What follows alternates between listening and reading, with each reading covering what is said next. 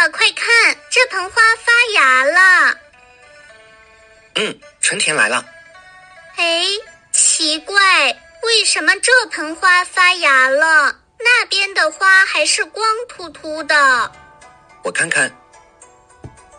哦，发芽的这盆花处在向阳的位置，这里阳光比较充足，所以容易发芽。那边的花在背阴的位置，所以发芽比较晚。原来是这样呀！是啊，这正应了一句话：“近水楼台先得月，向阳花木易为春。”向阳花木易为春，这说的就是我们刚刚看到的景象吧？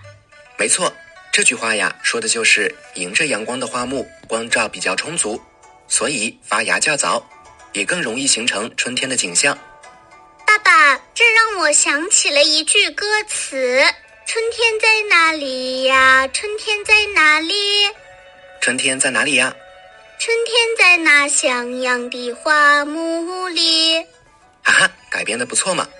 嘿嘿，爸爸，它前面的“近水楼台先得月”是说什么呢？这句话说的是靠近水边的楼台最先被月光照到。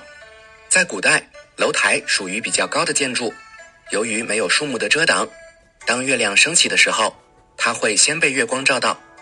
原来是这个意思呀，爸爸！我发现古人特别善于观察生活，很多句子都是生活里的场景。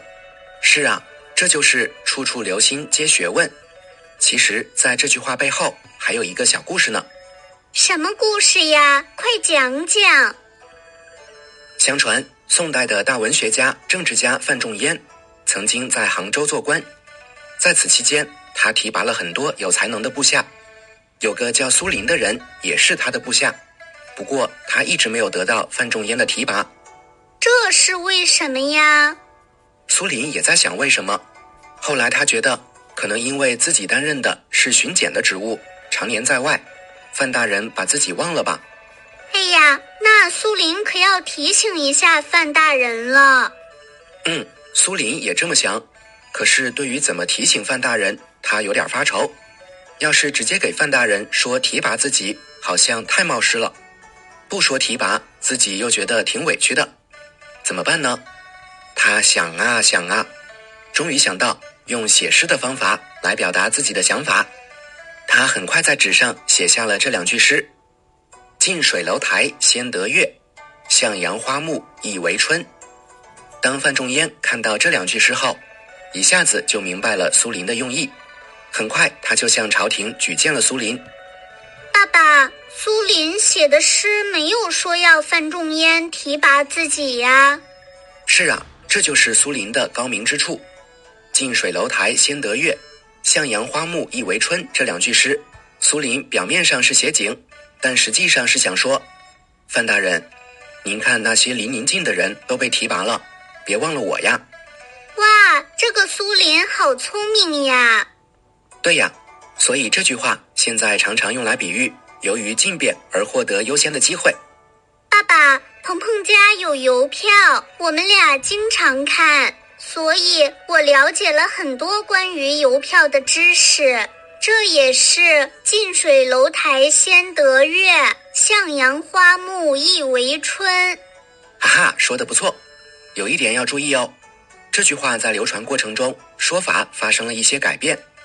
有说向阳花木早逢春的，也有说向阳花木易逢春的，这些说法都是正确的。嗯嗯，我记住了。爸爸，我们把那边的花搬到这里来吧，让那些花也尽快发芽。好啊，在搬花之前，再来说说今天学的句子吧。近水楼台先得月。向阳花木易为春，小朋友，这句话你学会了吗？